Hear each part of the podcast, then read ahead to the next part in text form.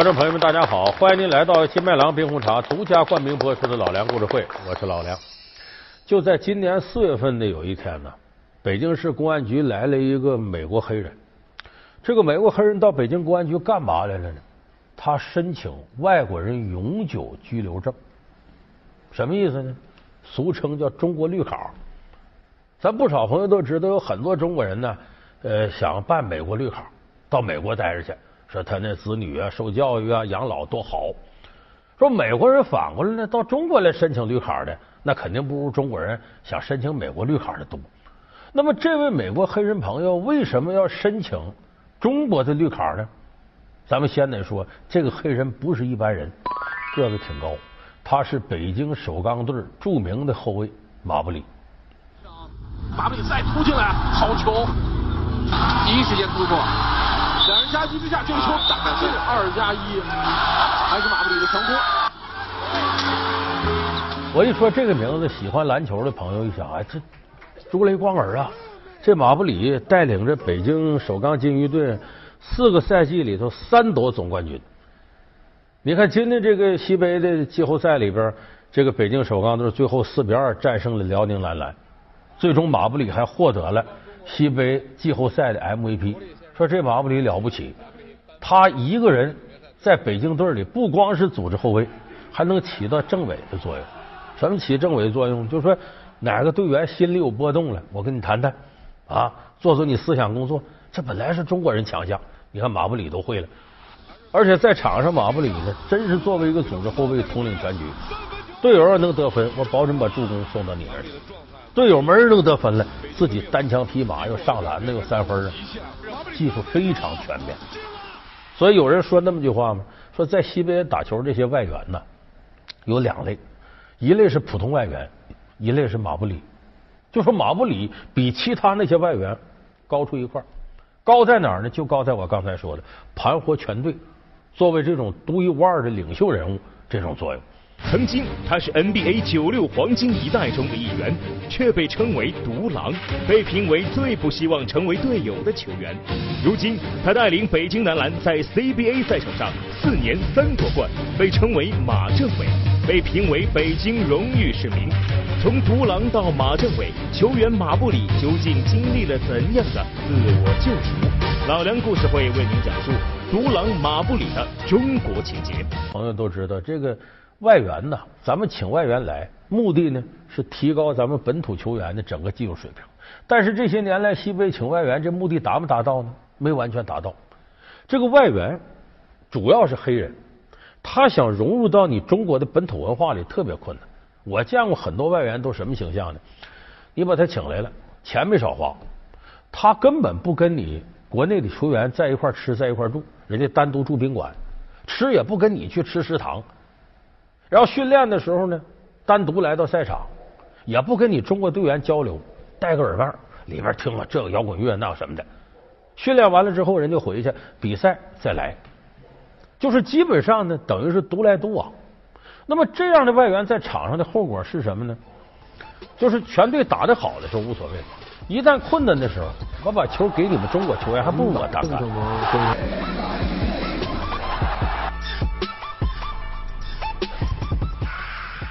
所以这是大多数外援在西北的一种表现，可各个球队还得依赖他，因为外援确实好使。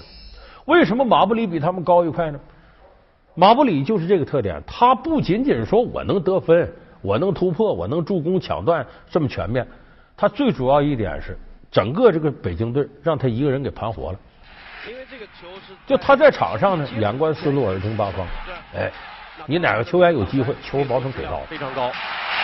往外跟，你跟的外线三分球进。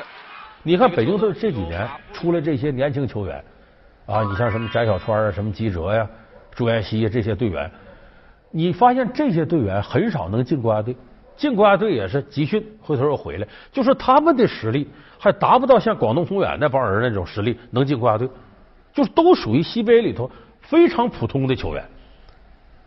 这些球员如果换一个队绝打不了总冠军。可是，在马布里手里呢，化腐朽为神奇。你每人有什么作用，我马上能让你发挥出来。你这只手烫，我就给你。就这是一个队的灵魂，组织后卫该干的活，马布里完成的非常出色。对，刚才说篮板球，这边就是一个篮板球的表现。好球啊，翟小川！好球啊，这是。而且为什么管他叫马政委呢？这咱有的朋友可能没这知识，说这政委不军队的吗？但是你知道军队什么时候开始重视政委吗？以前那个中国古代打仗，那部队里就是元帅将军，哪有政委啊？真正重视政委是什么时候？黄埔军校开始。黄埔军校是世界军事史上第一所空前重视政治教育的军事学校。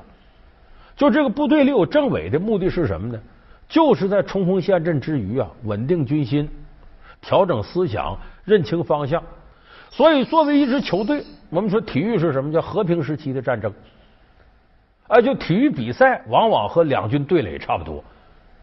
局面呢波谲云诡、错综复杂、瞬息万变，那么就需要有这么一个呀定海神针式的人物。局面危机时候不要慌，队员在场上连续投几个不中，心里没底儿了，得有人安慰他，没事按命中率你接下来就该进了，得有这么一个主。咱们当年看迈克尔乔丹在芝加哥公牛干的就是这个活你什么皮蓬啊，什么这个罗德曼呢，哪个人都得听他的，而且有他在场上，你觉得心里稳当。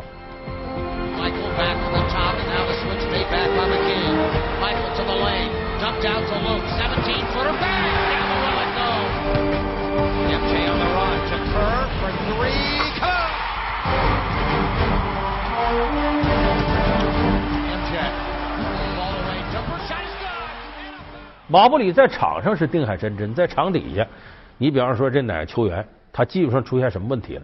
马布里干了二十年篮球了，在职业赛场上经验非常丰富，他告诉你怎么调整，不光是技术动作上、训练上，还有心理层面怎么调整，尤其是心理层面，马布里这方面是有非常丰富的心得。为啥呢？因为马布里在心理层面调整上，他吃过的苦、走过的弯路、犯的错，恐怕比中国球员要多得多。为啥呢？你看现在咱说马布里叫马政委，原来在 NBA 打球的时候，他外号叫独狼。你听这外号就知道这人性不怎么样。为什么？狼，咱们看《狼图腾》的电影，一窝一窝出来，一群一群的。有句话叫“好虎架不住群狼”，狼是群居动物，这才在这个生存当中才能占优势。说哪个狼单独干，你注意，这就意味着他被狼群抛弃了，或者他主动抛弃了狼群。不合群说马布里原先为什么这样呢？咱们从头给大伙说说马布里是怎么回事。这马布里呢是在纽约布鲁克林出生。这布鲁克林这个地方是纽约出了名的贫民窟，泰森也是这个地方出来的。打小呢，马布里呢就跟个小混混似的，在街头篮球环境下长大。街头篮球，咱们现在有年轻孩子愿意玩，他为啥？街头篮球也不讲配合。反正就三对三斗牛似的，我拿着球我就上去进了就行。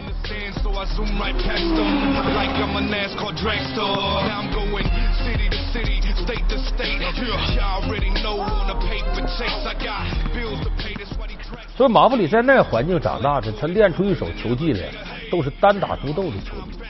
当然，他这个球技呢是被球探充分认可的。所以在一九九六年呢，他参加 NBA 选秀。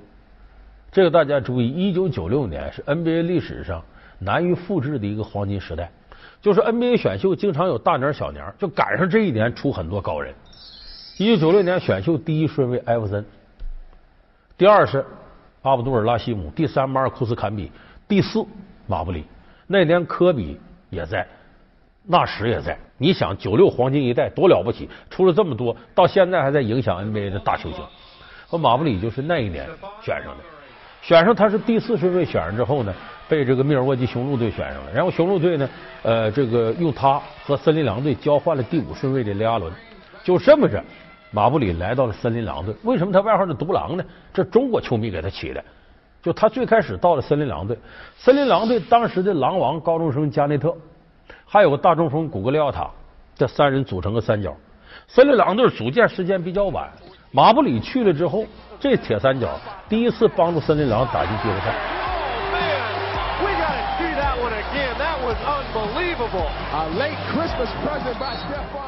那么本来这个赛季打的顺风顺水挺好，可是第二次赛季开始之后出了点问题。为什么呢？因为这三个人里头的绝对领袖是加内特。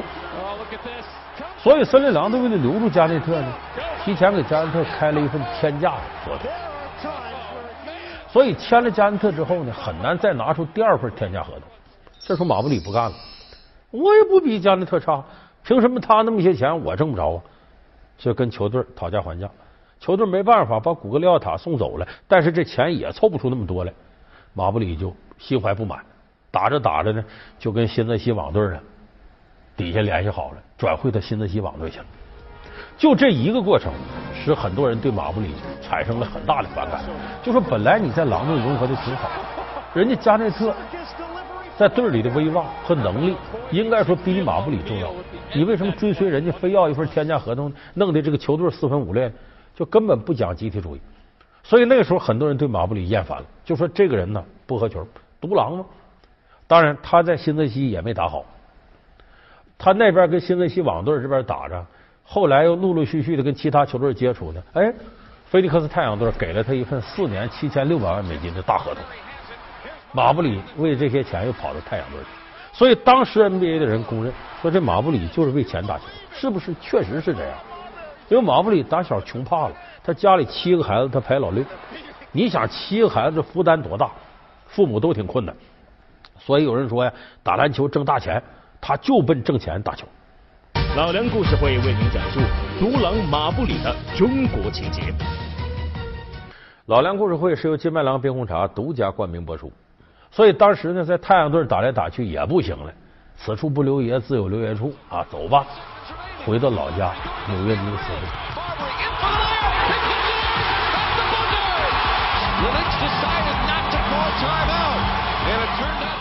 刚回来，马布里很兴奋，因为这个是个家乡球队嘛。他也很愿意，很积极。可是打着打着，跟教练发生矛盾，因为他这种打法，主教练拉里布朗是一个讲究团队篮球的，就你这么打和我的意图不一样，两人就开始吵架。就整个一个赛季都不和。老板一看呢，马布里呢打的还不错，换教练吗？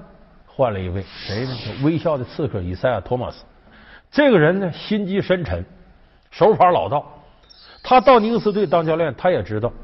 如果不扳倒马布里，他这威信没法确立起来。所以这以赛亚·托马斯啊，手段很高。你不在队里挑刺儿吗？我先团结其他球员孤立你，然后在媒体面前呢，这托马斯很会装可怜。因为你看我初来乍到的，马布里就拿着战术板说：“你这这这这这。”这些记者一听，你个球员指挥教练，虽然是这教练岁数不大，那毕竟是你前辈，所以这媒体。报道马布里的时候，也有一些偏颇，就说这马布里太毒了，凌驾教练之上，被这金钱荣誉蒙蔽双眼，老子天下第一。所以这么一来呢，他家乡这些球迷也一面倒的不支持他。这个事儿导火索呢，两千零七年十二月二号，一场关键比赛的时候呢，这个马布里他爸爸到现场来看球来了，结果看到中间呢，突然他爸有心脏病发作了，赶紧送医院去了。这时候托马斯呢也没告诉马布里，接着打。打完比赛，马布里知道到医院，他爸已经死了。Well, we were playing against the Phoenix Suns, and um, my father was rushed to the hospital during the game. He was at Madison Square Garden. He was in the stands. While we were playing on the court, and my father was being rushed to the hospital, nobody came up to me to tell me that my father was being rushed to the hospital. So they continued to let me play. And um, after the game, they came up to me and they told me while I was in the locker room after the game, after we lost, that my father has just died. 这个事儿，马布里恨透托马斯，就你为什么要这样做？两个人矛盾越来越大，结果最后在尼克斯队他也待不下去了。后来又到波士顿凯尔特人队短暂打那么一阵儿也没打好。所以这时候马布里呢，心情非常灰暗。而且前程扑朔迷离，看不清楚。NBA 没有哪支球队愿意要他了，所以你想想，他要是能耐小，说我这水平就这样，也就无所谓了。偏偏他的水平很高，你想这时候他的心里得什么样？就几乎崩溃了。在家里一天闲的无所事事，他干了一件特疯狂的举动，开个网络直播。马布里说，二十四小时直播我个人私生活。他为什么这样？他要发泄。就他的心理已经不平衡了，快崩溃了，才会有这反应。所以马布里在心理层面是经历过很长时间的灰暗时期的。就这个时候他已经就快崩溃了，所以他的经纪人一看你这么过下去也不行啊，说咱换环境吧。咱们现在心理学上经常有个疗法，说你在这儿待长了不行，咱换个环境，换哪儿呢？往远了走，去哪儿？遥远的东方，到中国去吧。马布里当时概念当中的中国，那好像人挺多，有个长城，再别的他也不知道什么了。他想的就是我能走多远走多远啊，呃，到那边调整调整自个儿。就这样，美国媒体也不肯放过他。美国媒体很损，说马布里去哪儿？去中国？哎呀！他会把中国的空气污染了的，你琢磨琢磨这话多损！因为咱们实事求是说，中国的空气质量不如美国。美国人经常说中国空气是被污染的，说马布里去了会把中国空气给污染，你马布里得臭到什么程度吧？这到中国之后呢，他发现呢自己这牌挺大，因为马布里来到西北，开始山西队要了他了。这对于中国球迷来说，这是到西北打球腕最大的。因为马布里在 NBA 也是大牌嘛。结果山西球迷很欢迎他，哎，马布里还找着感觉不错，在这儿，而且他来中国呢，他还带着点别的想法，他自己还经营球鞋，自己品牌的，在中国还真不少人捧他买这鞋，挺高兴。在山西打了一个赛季，那这是顶尖的球星啊，才获得了全明星赛的这个 MVP，挺好。可没想到好景不长，就打了一个赛季，山西队换教练，把这个原来吉林队教练呢，这个张爱军换过来。换过来之后呢，人家就按照自己的想法组建球队，觉得马布里不太合适，就把马布里裁掉了。这刚这一个赛季，马布里刚找着点感觉，就没办法，又到了这个佛山龙狮队，又到了广东佛山。这个赛季打的不咸不淡的。这个中间，马布里呢也多次跟经纪人联系，看看我还能不能回到这个呃，就是 NBA 打球。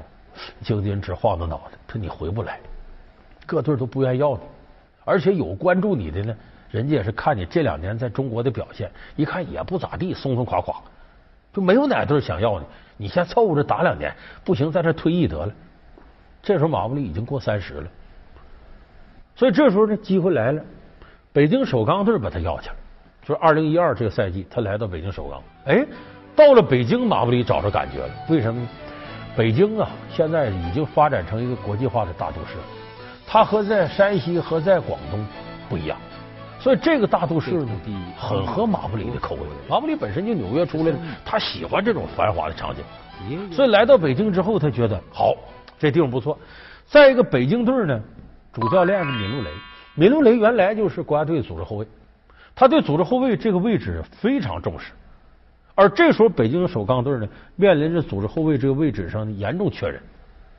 他原来那波像张玉松那波后卫都已经退下去了，所以闵伦雷非常重视马布里来的作用，给了他很大的话语权。就你不管投篮也好，助攻也好，你看着来。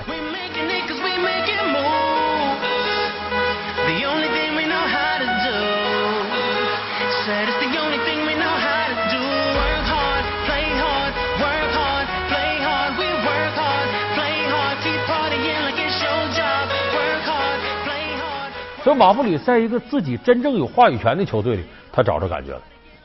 为什么是这样呢？咱得承认，人呐，经历过坎坷之后不一样。咱们现在有的年轻人啊说，在单位里头干两天没意思，跳槽；到另一个单位干两天，这还不如那个跳槽。他为什么你怎么跳槽都不成功呢？就是你在这个单位里头干的不好。